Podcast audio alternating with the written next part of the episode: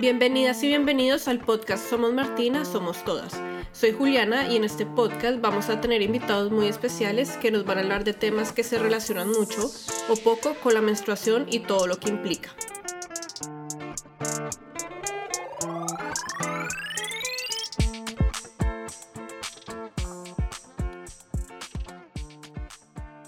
Hola a todos, bienvenidos a un nuevo capítulo de Somos Martina, Somos Todas. Hoy tenemos una invitada muy especial que queremos muchísimo en Somos Martina. La van a reconocer porque es la protagonista de la campaña de la nueva colección de los tiro altos rosados y de los cacheteros fucsia. Ella es Gabriela Jaramillo, pero todos la conocemos como Nu. Entonces voy a dejar que ella se presente para las que no la conocen todavía. Hola Juli, gracias por esta invitación. Estoy muy feliz de estar acá en Somos Martina, Somos Todas, que también es algo que me he conectado mucho con la marca de ustedes, me gusta mucho la propuesta. Como dices, ahora me conocen como Nu, viene de Nativa Urbana, que bueno, si quieres podemos hablar de esto más tarde. Eh, yo soy ingeniera ambiental, pero enfocada desde antes y desde siempre como en la moda. Me, me capturó este mundo desde el modelaje, que fue donde empecé, y ahora como directora de sostenibilidad de Baobab y como directora de mi ONG que se llama la REM, que es la reparación está en la moda, una propuesta contracultural donde he encontrado que para mí la solución sostenible a la moda es la reparación. Bueno, creo que en este capítulo tenemos muchos temas de los que podemos hablar, pero voy a empezar haciéndote la pregunta que le hago a la mayoría de las personas que pasan por acá y es, ¿tú cómo vives la menstruación? Wow, me gusta mucho pensarlo y abrir esa puerta que nunca me la habían preguntado. Yo tuve que reconciliarme mucho con la menstruación, curiosamente de un colegio femenino donde nos daba pena decir la palabra y es como, tienes una toalla, como todo, todo es así escondidito y uno no puede hablar de toallas higiénicas abiertamente ni de, sí, como de menstruación con esta palabra que se siente toda fuerte y pesada a sentirme avergonzada en muchos ámbitos con otras personas, a sentir asco también, es algo a lo que uno le enseña. Y luego ya en todo este proceso de reconciliarme con mi cuerpo también, con las tallas, con el pelo, con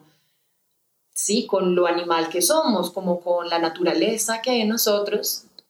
también entró la reconciliación con la menstruación y con ver qué, qué poderoso que era. O sea, cada vez que llegas te está recordando que eres un super, una superheroína que puede dar vida. Entonces, desde ese lado también mi mamá siempre me, me incitó como a que la escuchara. Yo pues no escuchaba a mi mamá, entonces no, lo, no le hice caso en su momento, pero hoy en día son palabras muy sabias que siempre recuerdo que que la menstruación te habla, o sea, cuando llega, hey, escucha tu cuerpo, no le des duro, si te duele, cuídate, a la cama, ropa caliente. Y hoy en día trato de hacer eso, trato como realmente de recibir con amor este momento, recibirlo hoy en día, algo que también le parece muy curioso a las personas cuando se los digo, pero amo los cólicos porque me encanta recordar, como recordar ese momento, como darle su espacio al dolor y, ese lugar también, eh, como al, luto, porque igual la menstruación es cuando se está cayendo, como todas esas paredes que estaban listas para tener un bebé, como que no, se, se van, es un luto también, entonces es un espacio para mí también de hacer luto de pronto a lo que quiero que se vaya, como llevarlo a otros aspectos de la vida y hacer esta pausa, hacer este reconocimiento cuidar a mi cuerpo, darle cariñitos, muchos cariñitos, agüitas de canela, enchumbarme, consentir mucho. Sí, creo que lo he, lo he ritualizado de esa forma y ahora la quiero muchísimo con todo lo que venga. Bueno, me encantó oír eso porque siento que todas, bueno, muchas de las que nos oyen hemos pasado también por ese momento de reconciliación. Yo también, cuando joven, odiaba los cólicos, odiaba sentirme hinchada, o sea, pasé hoy con la regla y yo no me voy a ver horrible, pero siento que es como todo un tema de reconciliación con la menstruación y con nuestro cuerpo. Pero retomando ese tema del cuerpo y del modelaje, cuando nosotras quisimos hacer esta sesión de fotos súper chévere contigo, que dijimos como, bueno, hay que mostrar que las mujeres tenemos pelos, entonces tú no te depilaste para esas fotos, en ese momento tenías la cabeza mitad rapada, mitad con el pelo larguísimo, casi no te maquillamos para que se viera como un poquito el acné de ese día. Pero entonces yo también quiero saber en tu carrera de modelo cómo ha sido este tema de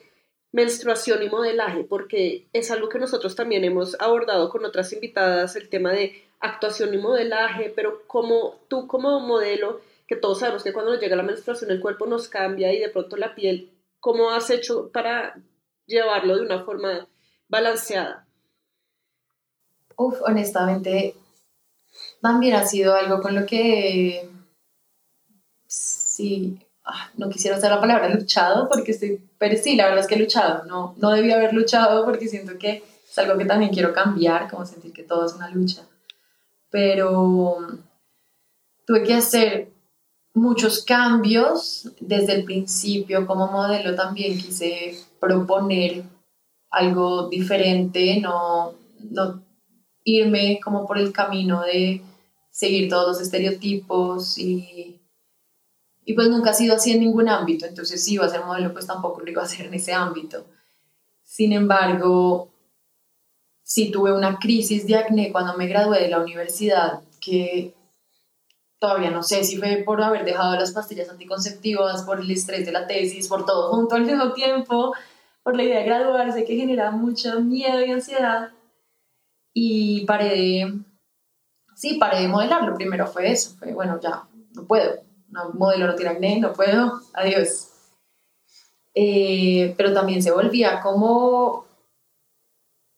como no solamente no puedo ser modelo, sino no puedo salir a la calle, no puedo ser persona, como también me he dado cuenta lo angustiante que es el acné para las personas que lo hemos tenido, es como que no sentimos ni siquiera que le podemos hablar a alguien más o mirar a los ojos porque sentimos que sus miradas solamente nos están viendo la piel y como que más allá de que sea una realidad o no, uno siente ese juicio en uno. Y mm, desde ahí también comencé a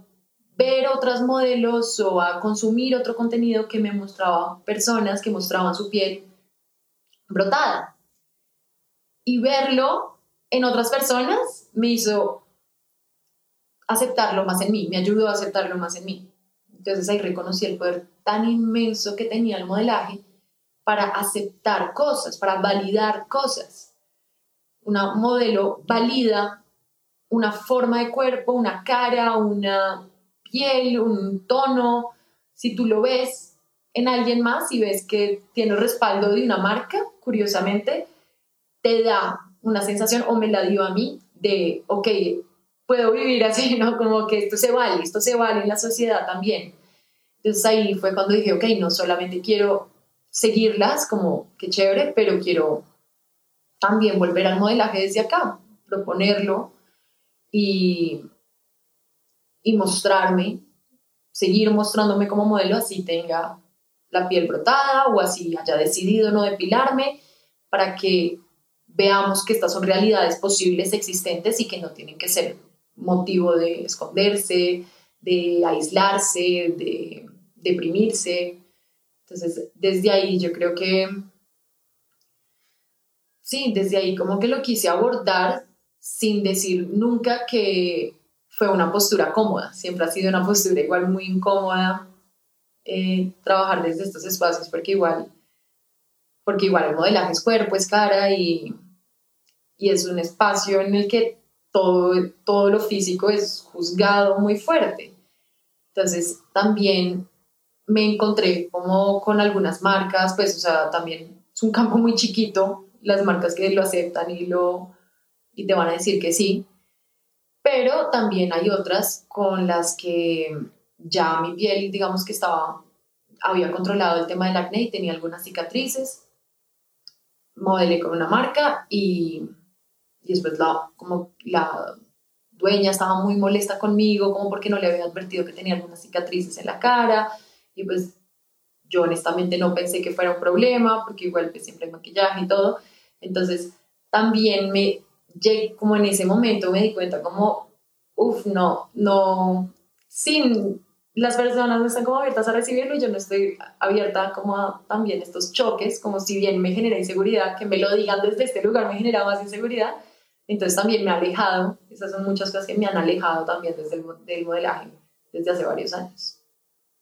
Bueno, me encanta que me digas eso porque, claro, nosotras en Somos Martina lo que queremos mostrar es el cuerpo de la mujer, que todas, eh, digamos, lo que llamamos imperfecciones son realmente las cosas que nos hacen tan perfectas y únicas. Y nos encantó que tú te hubieras mostrado cómo eres. No es tan fácil que las mujeres muestren sus cicatrices, muestren sus estrías, muestren su cuerpo al natural, que es algo que nosotros valoramos, pero bueno, creemos que poco a poco la industria lo va a ir aceptando y con mujeres como tú o como otras aliadas que tenemos que realmente pues luchan por eso,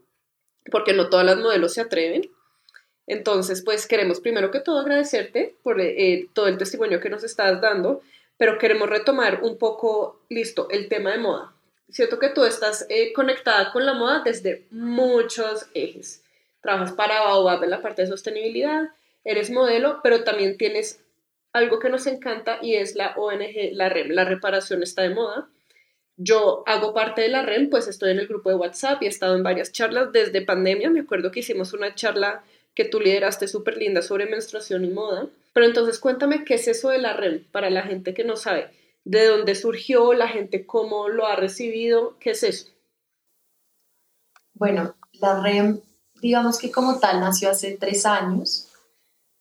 eh, pero antes ya venía haciendo como todo mi camino de que empieza con el modelaje, empieza con esta propuesta de reconocer que el modelaje no solamente es prestar tu cuerpo y tu cara para un mensaje, sino entender que había todo un tema de responsabilidad asociado a todos los eslabones de la moda, incluyendo a los modelos. Y como modelo también tenía una responsabilidad y podía tener una ética laboral de decidir con quién trabajo y con quién no trabajo. Todo empieza como por este lado de comenzar a buscar valores éticos y, y ahí me voy empapando un poco de la moda, me voy enredando en, en todos sus hilos que son fascinantes, sí, son, sí, o sea, es tan inesperado este mundo porque, porque se presenta como algo fútil que difícilmente uno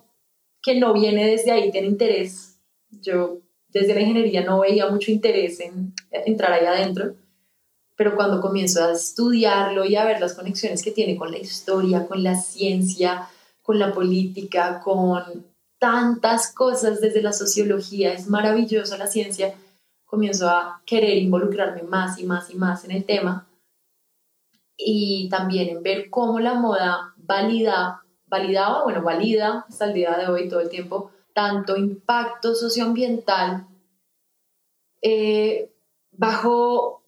bajo una pretensión estética. Eso también me, siempre me ha generado mucha curiosidad y me hizo querer pasar del modelaje a pasar al activismo.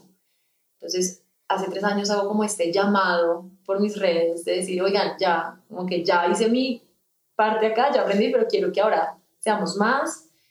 no sé si haya más personas resonando como con esto y si también quieren meterle la ficha, hagamos un colectivo, trabajemos de manera colectiva para estudiar, analizar, pensar cuáles son estos impactos socioambientales de la moda y qué podemos ofrecer también desde un discurso nacional. Siempre lo he pensado mucho como que el discurso quiero que nazca desde las realidades colombianas, porque todo lo que yo consumía también de moda sostenible era contenido americano europeo, pues norteamericano europeo que no, no era propio de las realidades colombianas. Entonces, el llamado un poco era ese, a que analizáramos, a que viéramos, a que reconociéramos qué es la moda en Colombia, qué está pasando acá, qué estamos perpetuando y cómo podemos ofrecer distintas soluciones desde la moda como una herramienta, una herramienta de cambio social, lo veo yo. Así nace la REM, que antes no se llamaba así, pero entonces al año, después de que éramos muchas personas, después comienza a reducirse el grupo, después cambia el grupo, bueno, comienzan a, como, como cualquier proyecto, comienza con cambios y cambios y cambios.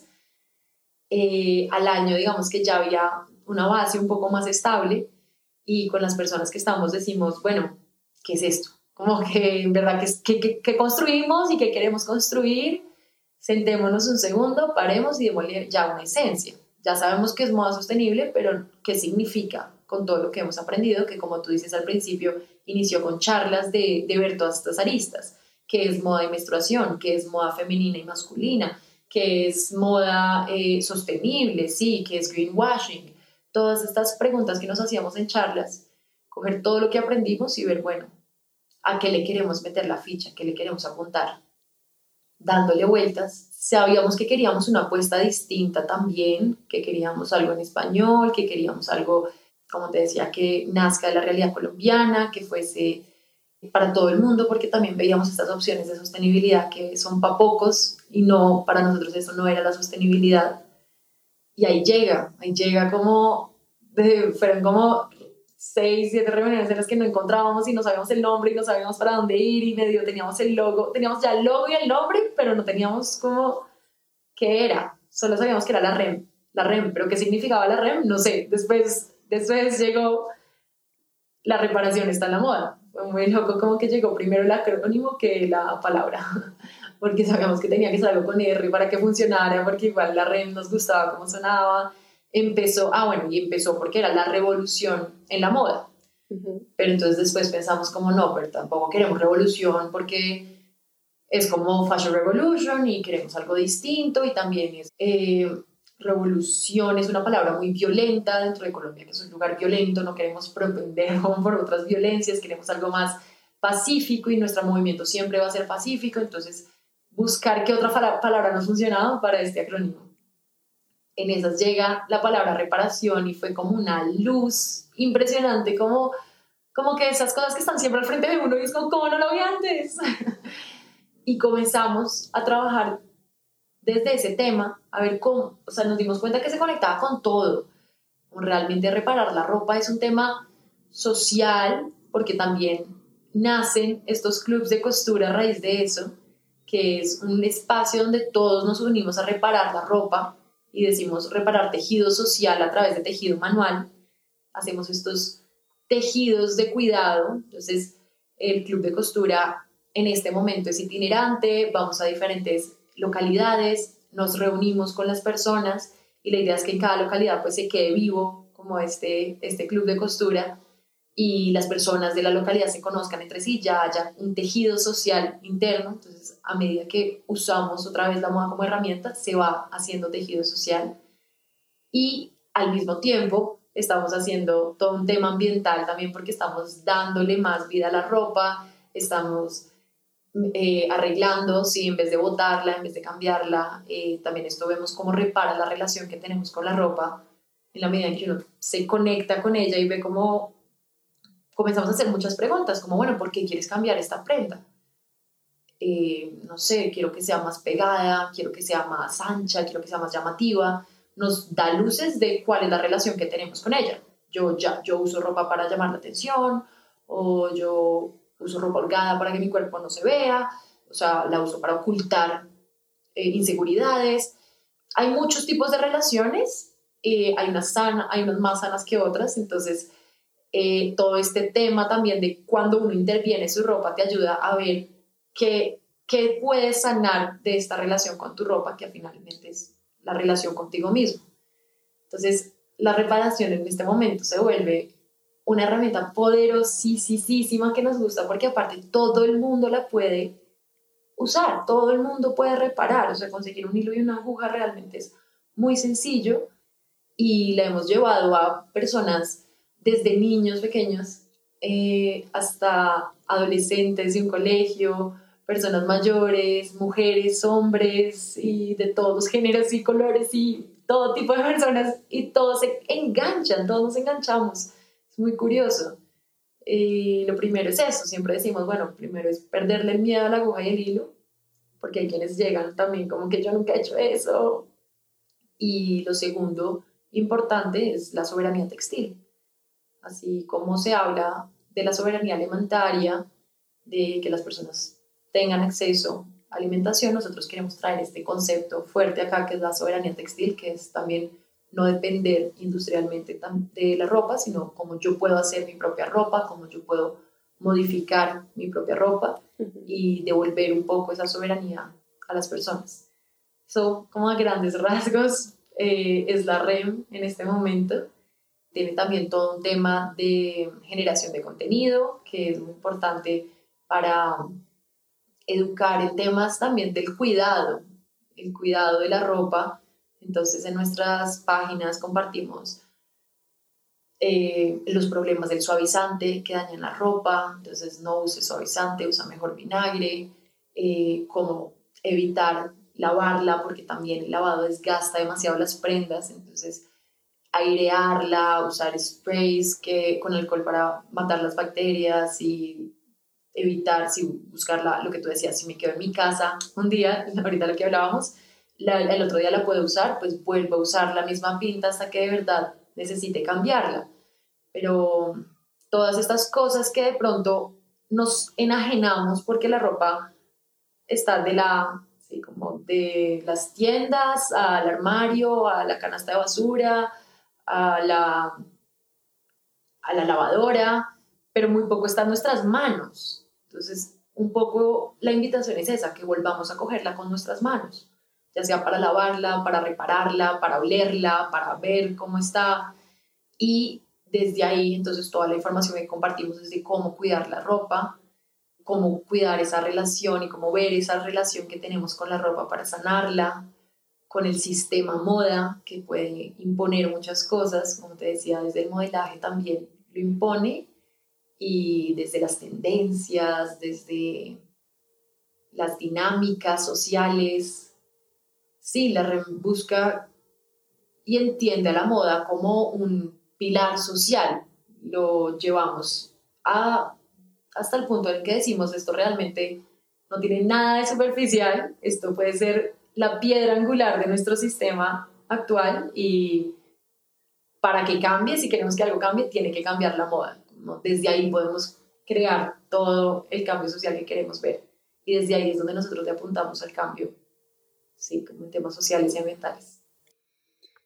Bueno, me encanta lo que me estás diciendo, sobre todo como ese tejido social que se crea a través del tejido, literalmente. Me recuerda mucho a los talleres de confección que hacemos en Somos Martina, que nos vamos a zonas vulnerables y dictamos los talleres eh, para que ellas aprendan a hacer sus propias toallas higiénicas reutilizables. Y es tan lindo porque las empodera 100%, porque se dan cuenta que con sus manos pueden crear cosas, como dices tú, pero también ese espacio de costurero, reunirse con otras personas y mientras uno va creando, ir hablando, ir construyendo discurso, contando anécdotas, dando ideas. Eso, lo que tú dices, me inspira mucho, que es también a lo que le apuntamos con Somos Martina en todos nuestros talleres de confección. Pero ahora quiero preguntarte, que es algo por lo que también yo te sigo en tus redes de Nativa Urbana, y es tú como Gabriela Jaramillo, Nativa Urbana, ¿cómo llevas tus prácticas sostenibles en el día a día? Bueno, entonces creo que acá puedo introducir de dónde viene este NUI, este Nativa Urbana, que es como mi rebautismo. Y y yo creo que yo vengo caminando la sostenibilidad desde el colegio, como no sé en qué momento me picó ese bicho porque he tratado de llegar a ese punto y no he, no he podido descubrir cuándo empezó, pero sí ha sido como mi camino de vida en todo sentido, en todos los ámbitos, desde el profesional, desde el personal y desde el vestir, el comer, el todo. Entonces, en un punto y desde lo que te digo que comienzo a consumir contenido, que el contenido siempre es europeo y norteamericano, comenzó como primero con unas prácticas y como con unas invitaciones que veo que no me funcionan en este contexto. Y también está como este mensaje de, bueno, si te gusta la sostenibilidad, lo único sostenible es irte al campo y vivir en el campo, y está como esta romantización del campo y este sueño idílico de vivir donde todo es sostenible en la mitad del bosque y, y no resuena conmigo, no resuena desde muchos ámbitos y lo pienso y como, pucha, ya es hora, como cuando me frustro a veces con cosas de la ciudad y del consumo y todo, digo, no es, ya es hora, me tengo que ir al campo y lo pienso y había algo como que me agarraba acá y, y no, sí, no, no me sentía que era tan honesta ese deseo de mi parte, sino más de, ese consumo de contenido que había visto. Y, y comienzo a ver que, que yo nací en la ciudad. Básicamente puede sonar muy bobo, pero realmente me cuenta eso. Yo nací en la ciudad, soy nativa urbana, de ahí viene, de darse cuenta que al nacer en la ciudad también vengo con, con unas cargas, eh, con unos conocimientos de lo que es la ciudad, con unos apegos a la ciudad que, que me marcan y que me hacen querer construir desde acá. Y ahí comencé a darle como una vuelta un poco a este camino de la sostenibilidad, enfocado no en cuándo me vaya a vivir al campo, sino en cómo voy a vivir en la ciudad siguiendo esta ética y esta moral de cuidado. Y desde este ámbito yo creo que empezó con la comida, el primer cambio fue ese, primero creer desde el, desde el contenido que consumía que la opción era el veganismo y luego llegar a mi opción y a lo que yo hoy en día creo que realmente es el camino, que es más comida real, menos desperdicio, así le digo yo. Básicamente es, reconozco que todas las vidas tienen igual de importancia, reconozco que los sistemas industriales son los que más impacto tienen dentro de la ciudad, entonces busco que mi alimentación esté lo menos mediada posible por un sistema industrial, más que todo, sí, frutas y verduras y cosas que uno pueda alcanzar cercanos y puedes conseguir también pollo directamente del campesino, eh, carnes también, eh, y venerar la vida con todo lo que venga, no generar nada de desperdicio en todo lo que como. Entonces, también casi todo lo cocino en mi casa, casi todo, no soy muy como de participar en dinámicas como de restaurantes, otras cosas, porque no, no sé, no tengo como una trazabilidad.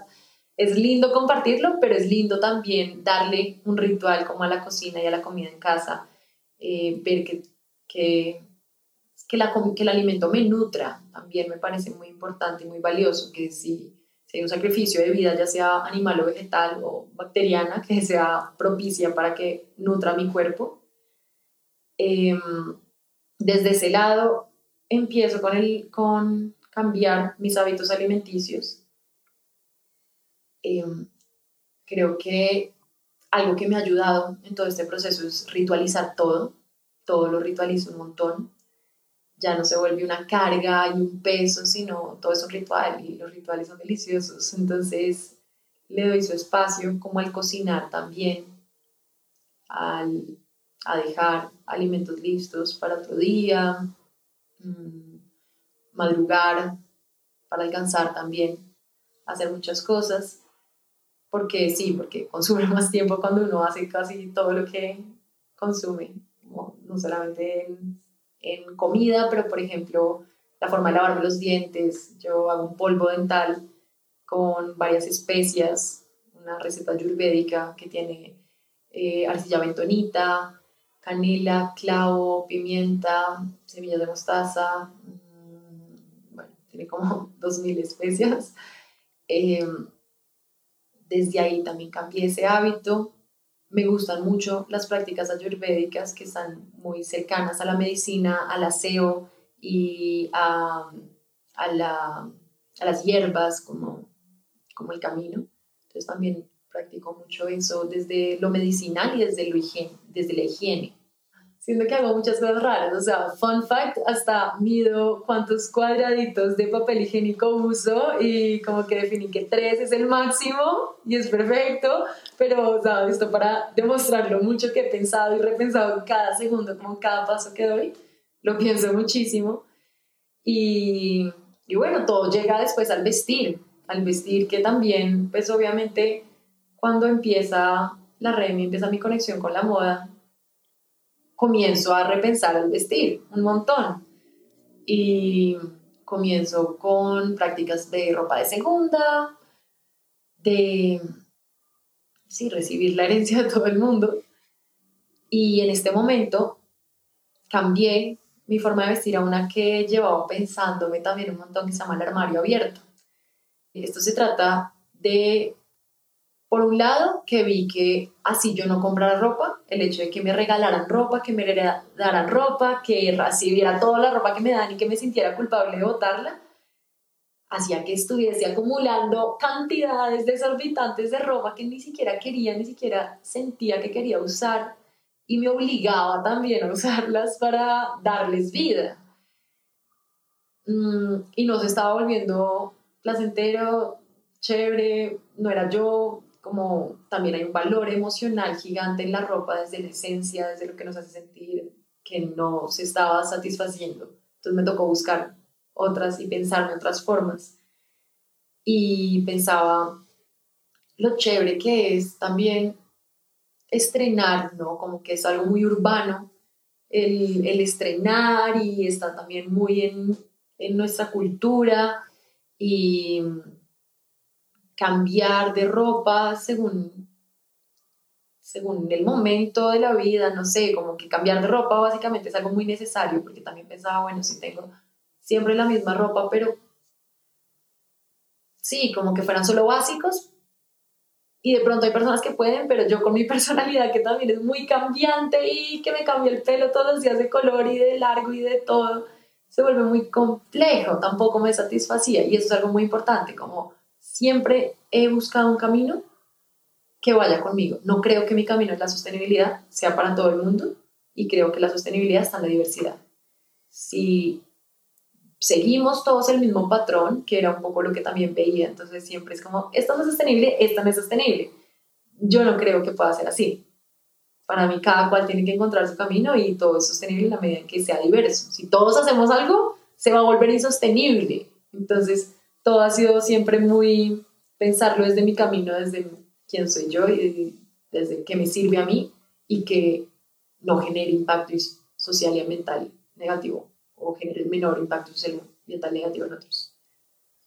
Y pensé en esta idea, sí, como desde mi pensar anticapitalista funcionaba muy bien, que es todo el mundo tenga su armario abierto, compartámonos todo y, y lo empecé en, en un espacio que tenía del Club de Costura de la REM, donde los invité como, bueno, traigamos ropa que estemos dispuestos a compartir y cada cual puede llevarse algo y lo devuelve después. Pero pues no funcionó tan bien. no funcionaba porque, sí, porque todavía no era una idea como muy abierta, entonces muy pocas personas estaban dispuestas como a prestar su ropa sin saber si va a volver, si se les van a dañar, si qué va a pasar y aún más importante, no tenía un lugar fijo para, la, para el club de costura, como era itinerante, como es itinerante, pues sí, la ropa como que unas personas iban a unas sesiones, pero después cuando cambia el lugar no van a las sesiones, entonces la ropa se queda en un lugar y después para ir al otro se vuelve complejo.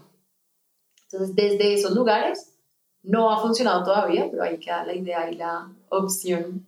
a futuro. Lo que estoy haciendo ahorita, que fue la segunda opción, es buscar a una marca hice una alianza con una marca que se llama Torné y empezamos el armario abierto como un proyecto piloto en el que ahorita pues solo está, digamos que disponible para mí y es un experimento que yo lo vivo como usuario, ella lo comienza a pensar como modelo de negocio y la idea es que veamos cómo esto podría ser una realidad eventual. Cómo funciona es que yo doné toda mi ropa y no quería porque otra cosa con la que lucho es con esta limpieza de armario que tenemos en la cabeza, que es lo más bondadoso y hermoso, entonces donamos toda nuestra ropa a personas vulnerables y luego llenamos nuestros armarios otra vez de ropa nueva y como este ciclo que sentimos que es nuestra... El que reza y peca empata. Sí, es literal, el que reza y peca empata, siento que es eso. Entonces, esto iba más allá, no iba a donar toda mi ropa para después llenarme más de ropa, no era la idea, no era la intención, no podía pasarme. Entonces dono toda mi ropa y hice esta alianza con ella para que cada 30 días hiciéramos un armario abierto. Entonces yo voy una vez al mes, escojo 30 prendas,